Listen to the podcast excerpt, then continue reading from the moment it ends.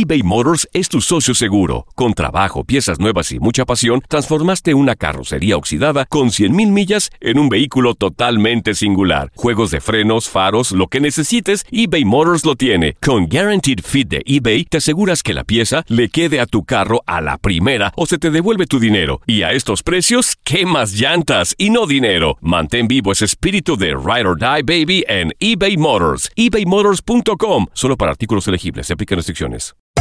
Hacer tequila, Don Julio, es como escribir una carta de amor a México. Beber tequila, Don Julio, es como declarar ese amor al mundo entero. Don Julio es el tequila de lujo original, hecho con la misma pasión que recorre las raíces de nuestro país. Porque si no es por amor, ¿para qué? Consume responsablemente. Don Julio Tequila, 40% alcohol por volumen, 2020. Importado por Diageo Americas, New York, New York. ¿Qué tal, mi gente? Te saluda Emanuel González de Mark Wahlberg Auto Group. Somos la agencia más grande de Chevrolet y GMC de todo Columbus, donde encuentras los carros y camionetas nuevos, cero millas al mejor precio. También contamos con más de 800 carros usados de todas las marcas en inventario. Te podemos aprobar con número ITIN y aceptamos identificación o pasaporte de tu país. En Mark Wahlberg te esperamos con los brazos abiertos. Visítanos hoy mismo, 3900 West Broad Street, al oeste de la ciudad, a un lado del casino. Te atendemos completamente en español. Márcanos ya, 833-699-0792. Without the ones like you, who work tirelessly to keep things running, everything would suddenly stop. Hospitals, factories, schools, and power plants, they all depend on you. No matter the weather, emergency, or time of day, you're the ones who get it done. At Granger, we're here for you with professional grade industrial supplies. Count on real time product availability and fast delivery. Call clickgranger.com or just stop by. Granger for the ones who get it done. El fútbol americano de la NFL tiene su espacio en Tu DN Radio, Tu Zona Roja. El podcast donde analizamos, platicamos, debatimos todo lo que rodea al deporte de los emparrillados. Bienvenidos de nueva cuenta a otro episodio más de Tu Zona Roja, podcast especializado en el fútbol americano de la NFL en Tu DN Radio para platicar de la semana 1 de la National Football League, una semana 1 muy interesante, siempre va a ser interesante que regrese el, la mejor liga de todo el mundo, la más poderosa, la National Football League, y varios resultados interesantes y sobre todo que los Vaqueros de Dallas cayeron ante los Carneros de Los Ángeles, Mike McCarthy iniciando con el pie izquierdo, pues su debut como entrenador en jefe de los Vaqueros de Dallas, el debut de Cam Newton con los Patriotas de Nueva Inglaterra, el debut de Tom Brady con los Bucaneros de Tampa Bay y muchos temas más estaremos platicando en este podcast. De este lado los saluda Gustavo Rivadeneira y saludo con muchísimo gusto, siempre es un honor saludar a Toño de Valdés. Bienvenido Toño de nuevo cuenta este podcast. Gracias Gustavo, abrazo igual para Tamedamos y a todos nuestros amigos que siguen este podcast. Ya la NFL en marcha, lo que es una gran noticia. Esperemos que pueda desarrollarse la campaña sin mayores contratiempos y, y la verdad, eh, aunque Aaron Rodgers hace un comentario, el quarterback de Green Bay, hace un comentario de, de, de, lo raro que se sintió, de las cosas más extrañas que le han pasado en su vida, uh -huh. fue jugar sin público el partido del, del fin de semana. Yo, la verdad, como espectador en algunos casos y, y transmitiendo o trabajando en otros casos en, en esta semana uno de la NFL, yo sinceramente no sentí eh, en cuanto a intensidad, en cuanto a, calidad, en cuanto a espectáculo, no sentí nada diferente con respecto a otras campañas. ¿eh? O sea, me parece que hicieron un trabajo extraordinario de preparación para llegar a este momento de arranque de temporada inició muy calientito y es un tema que ha dividido opiniones del jugar sin público, con público, porque hay muchos deportistas profesionales que han dicho que el deporte no arranca sin público, es muy importante, pero bueno, son tiempos diferentes y hay que adaptarnos a ellos y bueno, la NFL no fue la excepción al tema del público, eh, por lo menos el calendario esperemos termine como estaba previsto en un principio. Del otro lado, me da muchísimo gusto saludar de nueva cuenta en este podcast también al Alfredo Tame. ¿Cómo estás, Tame? ¿Cómo nos fue en los picks esta semana? Gustavo, ¿cómo estás? Qué gusto saludarte, Toño. Un placer, como siempre, poder compartir contigo. Y pues mira, es una primera semana, ¿no? Había muchos factores que tomar en cuenta, como bien lo dice Toño, el tema de, de no tener público, la falta de conocimiento por al no haber habido una pretemporada de cómo podrían desempeñarse los equipos, los novatos, que creo que acaban eh, varios de ellos levantando la mano para hacerse presente lo que va a suceder. pero coincido mucho con Toño, ¿no? La verdad que como espectador me tocó echarme todos los partidos de 12 a 10 y media de la noche y como espectador no lo sientes, ¿no? No hay una percepción de esto. Eh, me llama mucho la atención, desde luego, el sentimiento que puede generar en los eh, jugadores, la expresión que da Rodgers es, es, única, ¿no? Y sobre todo cuando anotas 45 puntos y tienes un partidazo en un juego divisional, me imagino que ha de haber sido muy extraño. Pero me parece que al final del día esto lo vamos a ir eh, viendo con ciertas resoluciones. Ya sabemos que hay siete equipos que por lo menos tienen que tener cierta gente. A mí, en lo personal, me, se me hizo más raro ver poquita gente en los estadios que no ver, porque el poquito te deja la sensación, al menos ya la experiencia, Toño, no sé si, si te pasó en el Kansas City Houston, que es cuando ya el partido está decidido y la gente se va, ¿no? Entonces ves el partido, el, estadio vacío y la sensación más bien es de que pues el partido se, se, resolvió, al menos a mí esa fue la sensación que me dejó. No, y hay otros temas eh, como el de los Jaguares de Jacksonville que habían dejado ingresar, eh, según estos, 6.400 aficionados y solamente fueron 3.400 y 1.200 fueron de Indianápolis, pero ha habido prácticamente de todo en esta semana uno, muy curiosa la semana uno de la NFL, pero lo positivo es que está de regreso la National Football League. E iniciando con el tema, siempre importante hablar de, de estos vaqueros de Dallas, eh, Toño, arranca una nueva era de la mano de Mike McCarthy. Parece que no se vieron cosas diferentes, tuvieron su última oportunidad en el último periodo. Y primero despreciaron un gol de campo que fue al final vital para las aspiraciones de los vaqueros de Dallas, pero después el tema de la eh, rigorista eh, interferencia. Pero ¿qué te pareció el inicio de los vaqueros de Dallas este 2020?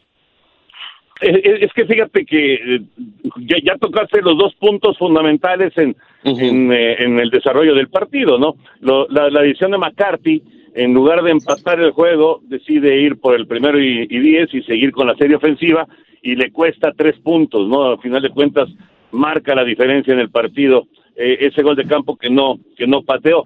Y luego lo de Gallup, es, es tan difícil tomar una decisión con respecto a interferencias porque cuál sí es y cuál no es.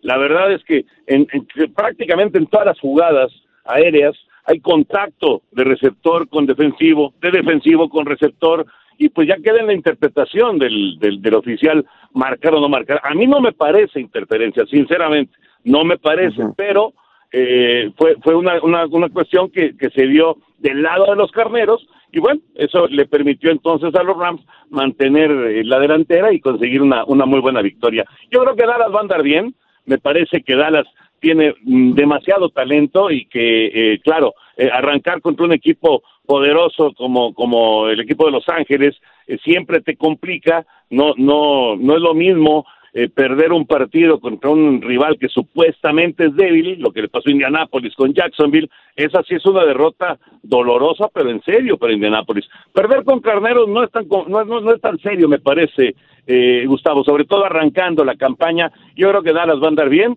y va a estar ahí peleando en, en, en, vamos, en su división, por supuesto que debe dominarla, me parece, sobre todo con la derrota de Filadelfia. Creo que no va a andar Filadelfia tan bien como pensábamos pero eh, yo creo que Dallas va a estar ahí entre, entre los primeros equipos y los con mayores aspiraciones sin duda para, para meterse al Super Bowl del lado de la Nacional. Y en lo personal creo que también si marcan interferencia en contra de, de, los carneros de Jalen Ramsey, pues también nadie dice nada porque también metió ahí de más la mano. Y acá el problema también en cuanto al mariscal de campo Dak Prescott es que se le va a estar calificando partido a partido y, y, y como quieras, pues eh, volvió a perder ante un equipo contendiente a comparación de lo que sucedió el año anterior de que perdió con eh, equipos contendientes y ganó contra equipos que prácticamente no pasó nada con ellos dentro de la NFL. Ese es el problema también en ser del quarterback de los Vaqueros de Dallas y además de que está buscando un contrato que le paguen entre lo que gana de Sean Watson y Patrick Mahomes.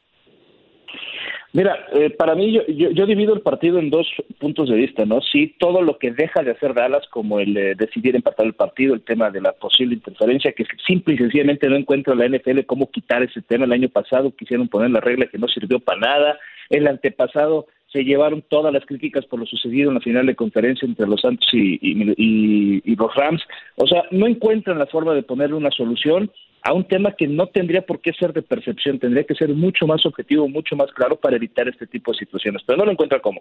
Independientemente de eso, yo eh, yo puse a, Dallas como un equipo que para mí va a estar en final de conferencia y como un posible campeón. Era un primer partido en donde creo que en el presupuesto podían arrancar con una derrota. ¿Por qué? Porque iban a meterse con unos Rams que pocos han puesto atención en lo que hacen los Rams y también es algo que hay que resaltar. Demuestran con un Malcolm Brown, con un ataque terrestre extraordinario de lo que puede llegar a ser a lo largo de, esta temporada para, para los Rams. Dejan ir a Todd Gurley, era una gran expectativa lo que podía pasar, y llega Malcolm Brown que pone más de 100 yardas en el partido desde de scrimmage, demostrando que el ataque terrestre puede ser bueno. Sumado a que tienen a Wood, sumado a que tienen a Cooper, sumado a que está Higby, y sumado a que tenemos un Jared Goff que tiene mucha más personalidad y mucha más experiencia, eh, está extraordinario. Y a eso añádale una línea frontal defensiva que le puso una presión constante a Dak Prescott, que si bien eh, el ataque de Ezekiel Elliott fue bastante productivo, sumando 89 yardas, me parece que la presión real fue sobre Dak Prescott, un Aaron Donald que sabemos es eh, de lo mejor que hay en la liga. Vaya, creo que yo le cargo un poquito más a la poca eh, conciencia que le pusimos a muchos de lo que puede llegar a ser Rams y más que era debutando estando en su estadio, una inversión de 5 billones de dólares que nadie este, pudo eh, disfrutarlo, ¿no? Por el tema que ya conocemos.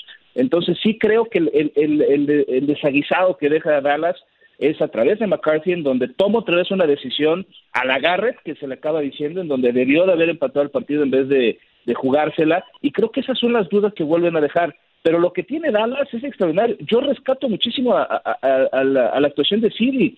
Siri está, puede ser uno de los mejores receptores de la liga. O sea, llegó a, a, sumar más de 80 yardas en cinco recepciones, lo buscaron nueve veces. O sea, es un tipo que tiene mucha posibilidad de sumar para el ataque de, Dallas y, y, creo que la defensiva tiene que mejorar. O sea, para mí Dallas sigue siendo un equipo contendiente, pero yo rescato mucho lo de los Rams y le, y, le sigo poniendo un ojo a un equipo que para mí puede llegar a ser uno de los rivales más incómodos que tenga la conferencia nacional. Y la gran duda puede ser de los carneros de Los Ángeles, Jared Goff, eh, que apenas lanzó para 275 yardas, fue interceptado en una ocasión, pero ojalá podamos ver la versión eh, Toño de Jared Goff de hace un par de años, porque el año sí, el año pasado sí fue decepcionante, le pagaron esos 110 millones totalmente garantizados después de un 2018 impresionante y eso va a ser muy importante para el conjunto de los carneros de Los Ángeles porque están en la división más complicada de toda la, de, toda la NFL. Ya vimos el tropiezo de los 49 de San Francisco ante un caballo negro como son los Cardenales de Arizona. Ya vimos la actuación también de este fin de semana de los Halcones Marinos de Seattle. Así que los Rams tienen equipo y necesitan la mejor versión de Jared Goff y de un coreback que cobra tanto, 33.5 millones de dólares al año, para que puedan competir por esta división así como lo hicieron hace un par de años. Fíjate, Gustavo, me ganaste el comentario porque eh, yo, yo pienso que, que, el equipo de Los Ángeles es muy fuerte, muy, muy fuerte. A mí me gusta, la verdad me gusta. Los carneros, a pesar de, de que sí han manejado mal el dinero y lo que quieras, y que se les fue Gurley, eh, que, bueno, evidentemente pues, sí les pegó, aunque ya explicaba eh, eh, que tienen ya pues eh, reemplazos importantes y que pueden hacer un buen trabajo. Eh, el, el, el, esperar cada uno de estos duelos divisionales en el oeste de la Nacional me parece que va a ser un agasajo. O sea, enfrentarse a Seattle, enfrentarse al campeón de la conferencia San Francisco, a los mismos Cardenales.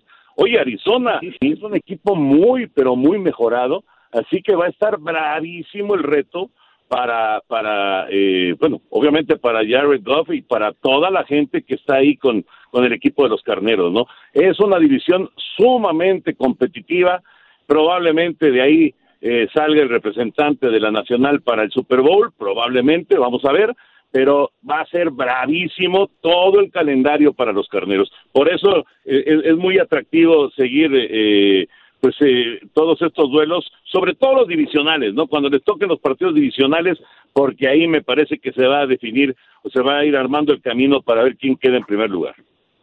Y manteniendo Gustavo, dale, dale, Alfredo. Gustavo, nada más sumando que pues como dice, yo sí creo y coincido con Toño que de ahí va a salir uno de los representantes del Super Bowl y recordar que ahora con este nuevo formato es posible que hasta se puedan meter tres, ¿no? De, de, de la misma división. No me causaría, la verdad, ninguna eh, sorpresa que esto sucediera, ¿no? Entendiendo que pasaría el campeón, un posible comodín y ese tercer lugar no me sorprendería que vinieran y sobre todo por ver la poca competitividad que hay en el resto de las divisiones, ¿no? Particularmente, por ejemplo, en la de edad.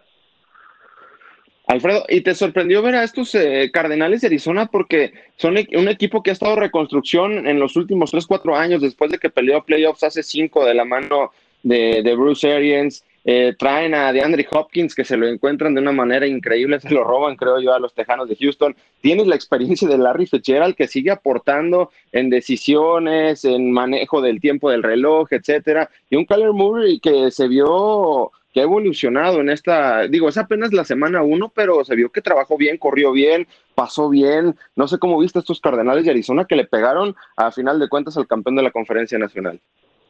Mira, es que sin duda sorprende porque es un equipo que viene, como bien lo dices, reconstruyéndose durante muchos años, pero cuando ya empiezas a ver el depth chart que tienen, pues más bien están obligados a hacer lo que están haciendo, con un Kyler Murray que está en su segundo año, con un Kenyan Drake, Chase Emmons, eh, DeAndre Hopkins, Larry Fitzgerald, que sabemos ya está viviendo los últimos eh, momentos de su temporada, pero de su carrera, pero vaya, que es un tipo que seguirá sumando. Chandler Jones en la, en la parte defensiva, eh, Andrew Campbell, eh, Buda Baker, eh, vaya, hay muchos nombres que te hacen pensar que el equipo tiene para qué responder. A mí me sorprende que se sorprendan muchos de lo que está sucediendo con Arizona, pero al final del día, insisto, es normal porque es un equipo que viene construyendo. La realidad es que el Sinodal, en este caso, que fueron los 49ers, tendríamos que calificarlo también con una situación muy complicada que sufrió Garópolo. Se quedó sin receptores a la mitad del partido. Viene la lesión por parte de Kittle y sumado a esto, no estaba Divo Samuel, no estaba Yuk, que son de los dos receptores que más va a depender ahora Garópolo. Tuvo que recaer todo en una defensa que en la defensa pues no pudo parar a todo este arsenal que ya trae ahora eh, el equipo de, de, Arizona. Entonces, es interesante ver y se va a enfrentar a una de las sorpresas también de la semana uno, como fueron los Redskins. Entonces, creo que la gran diferencia entre estas dos sorpresas para mí es que Arizona tiene los nombres necesarios para hacerlo y Washington lo que tiene es un gran cocheo con Ron Rivera y que va a encontrar a través de Hoskins y a través de McLaurin un avance terrestre que va a ser importante. Hay que revisar lo que hizo Washington a ¿eh? la defensa con Kerrigan y con, y con Jones, el novato defensivo. Va a ser un gran partido este, de un juego que nadie queríamos ver, ahora resulta sumamente interesante. es lo que nos sigue, lo que nos sigue mostrando la NFL, siendo la liga más poderosa del mundo, novela, cada semana nos regala una novela diferente. Y ahora, Toño, uno de los reflectores, sin lugar a dudas, de esta semana uno fue el debut de Tom Brady con el jersey de los Bucaneros de Tampa Bay. Cuando lo vi con el jersey de los Bucaneros de Tampa Bay, sentí, sí, fue cierto que Tom Brady firmó con los Bucaneros de Tampa Bay. Inició bien con esa serie ofensiva, con el sello de la casa, eh, anotando vía coreback sneak, etcétera, pero después se tapó contra pared y enfrentó a un equipo que es contendiente dentro de la conferencia nacional como son los Santos de Nueva Orleans otro, otro gran candidato para ganar el Super Bowl o por lo menos para llegar al Super Bowl del lado de la Nacional, Nueva Orleans. Eh, es un equipo muy poderoso, eh, va a tener que mejorar a la, defensa, pero eh, en, cuando, cuando pudieron apretar a Brady, pues provocaron los errores de Brady, ¿no? A mí me llamó la atención de esa presentación de este primer partido de Brady, ya no con el uniforme de Nueva Inglaterra, eh, la declaración de Bruce Arians al final, que, que le, dice, caramba, pues este qué, qué onda con, con Brady, ¿no? Lo que vimos de Tom Brady en la en, en los trabajos de, de, entrenamiento eh, a lo que vimos en este primer partido, este no era Tom Brady. Sí me llamó la atención la declaración de, de Arians porque no creo que le haya caído nada bien a Brady eh, lo que comentó su coach, pero bueno, esto está apenas comenzando, me parece que eh, Tampa va a tener buenos resultados y va a estar ahí en la pelea. No es el gran candidato para, para estar eh, como número uno de la conferencia, sin duda, no lo es. Eh, yo sabía que Nuevo Orleans, con, todas, con todo su potencial, le iba a, dar un dolor de cabeza a Brady y, por supuesto, la muy buena ofensiva eh, que tiene Breeze y, bueno, Alvin Camara, que es un espectáculo. Y mira que no tuvo tan extraordinarios números Camara, pero, pero fue lo, lo suficiente para ganar el partido y además para ganarlo sin, sin muchos apuros, ¿no? Es, es eh, me parece que es un, es un inicio que es con un tropezón, vamos a decirlo así, para, para Brady y para los bucaneros de Tampa Bay, pero creo que al final va a encontrar eh, su ritmo y va a encontrar la forma de, de ganar partidos. Es muy buen coreback, tiene 43 años, eso no hay que olvidarlo. Es muy difícil mantenerse tantos años al máximo nivel de la NFL, pero yo creo que al final van a tener récord ganador e inclusive pienso que van a estar en postemporada. Y esa derrota, Alfredo, puede estar en el presupuesto porque es ante los Santos de Nueva Orleans, pero cuando en un equipo está Tom Brady, cuando está debutando, siempre van a estar las comparaciones de que Cam Newton ganó con los Patriotas de Nueva Inglaterra, que con esa ofensiva Jamin Winston sí te lanzaba tres intercepciones, pero te lanzaba cuatro pases de anotación y te hacía 50 puntos. Eso es lo que significa ser Tom Brady. No sé qué te haya parecido el debut del mariscal de campo ahora de los Bucaneros de Tampa Bay. Mira, yo voy a hacer una analogía este, un tanto atrevida, pero así percibía Tom Brady. Era un vegano que estaba acostumbrado a tener una opción, dos opciones y vámonos, y ejecutarlas perfectas, ¿no? Eh, ese, era el, esquema que tenían los Patriotas, poco ataque terrestre, muy pocos nombres, poca versatilidad en el ataque porque pues eran muchos pasos al slot, este Edelman es el que aparecía, Gronkowski en su momento, pero ahora le sumas que tienes a Mike Evans, que tienes a Chris Godwin, que tienes a O.J. Howard, que tienes a Leonard Fournette, que tienes a Ronald Jones, y entonces la, la, el abanico de posibilidades de Brady es tanto que yo lo sentí de vez, eh, muchas veces que no tomaba la mejor decisión. imagínate, estoy hablando de un tipo que tiene seis años de Super Bowl, que es histórico, pero que es la primera vez que está en un sistema ofensivo en su vida y tiene tantas tantas posibilidades.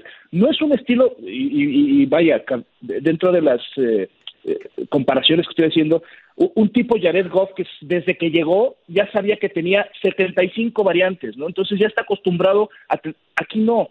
Y además enfrentaron un equipo que la ofensiva es brutal, está cuestionada perfectamente y que la defensiva de Tampa Bay no le ayudó mucho a, Tom Brady para que pudiera estar más tiempo en el terreno de juego, ¿no?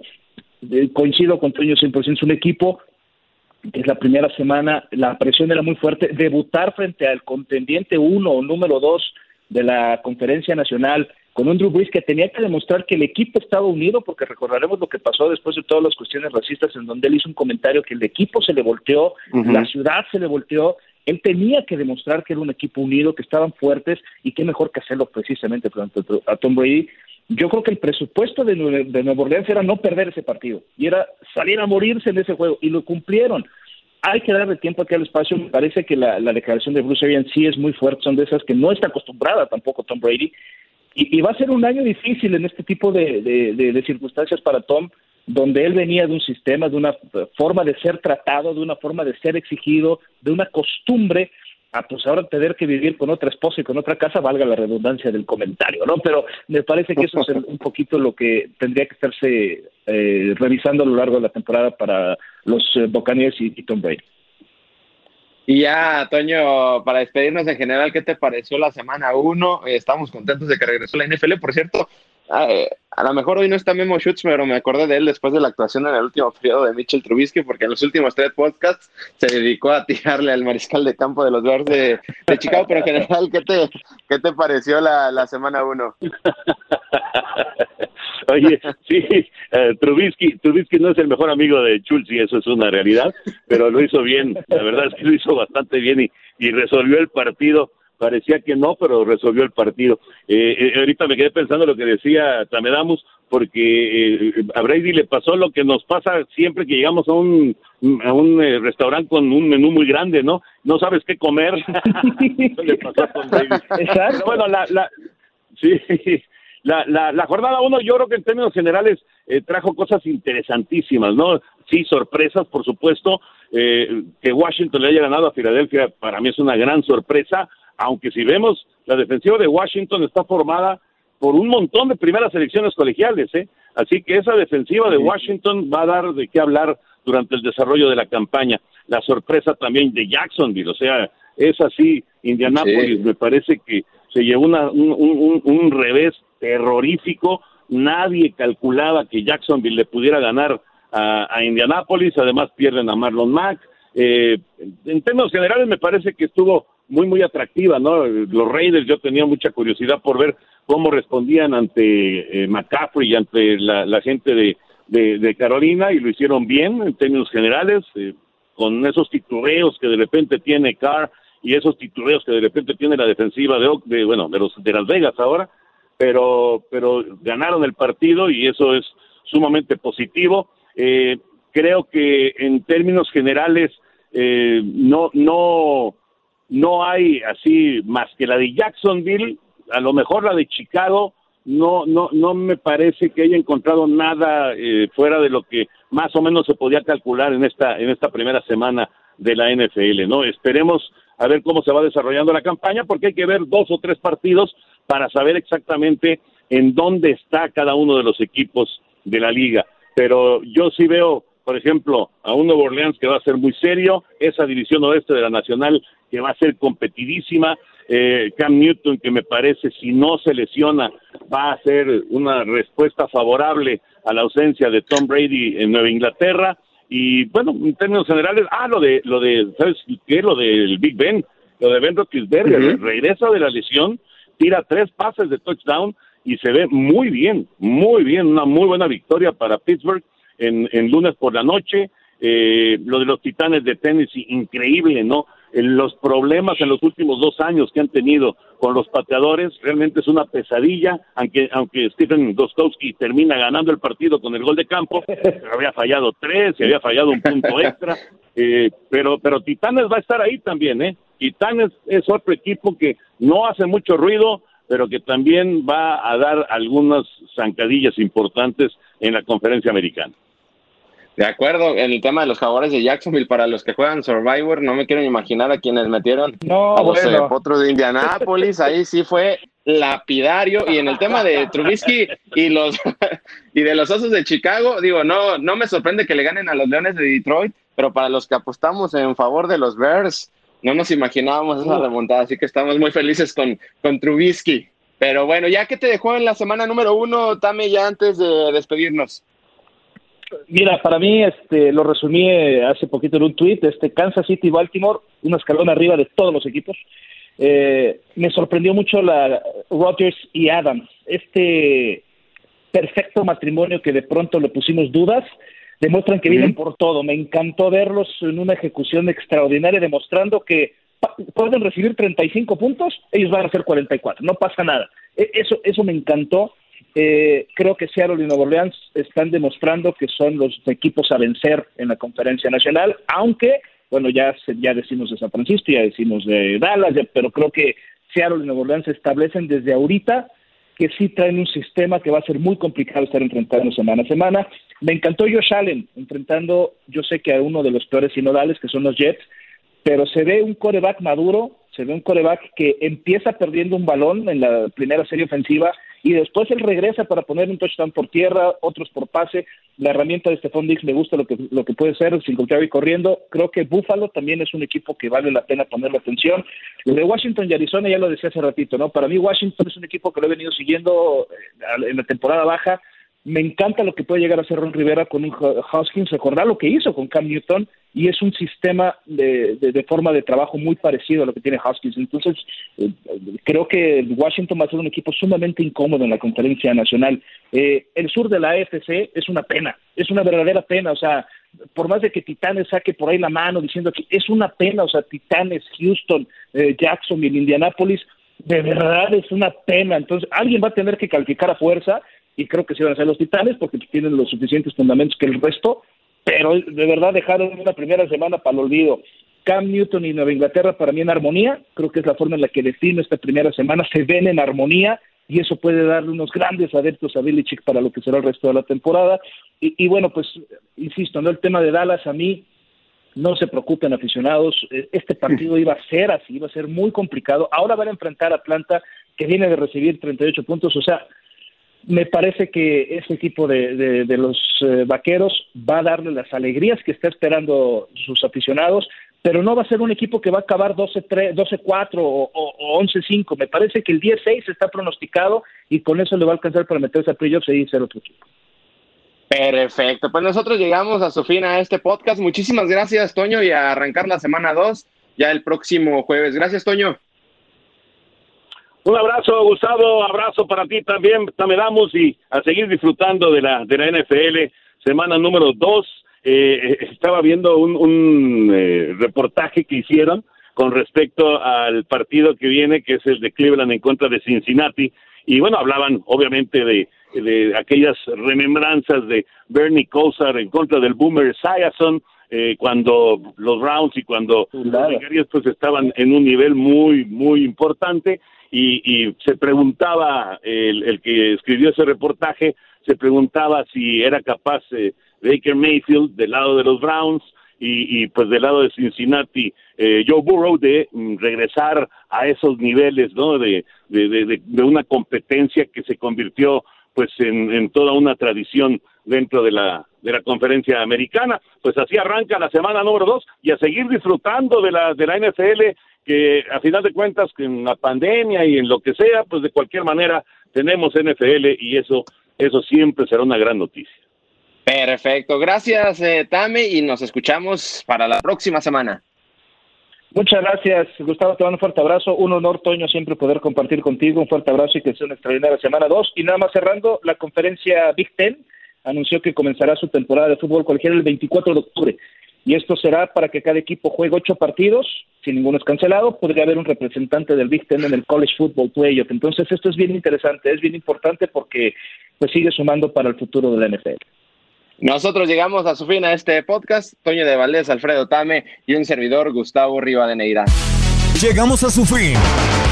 Pero te esperamos con más emociones en el siguiente episodio de Tu Zona Roja.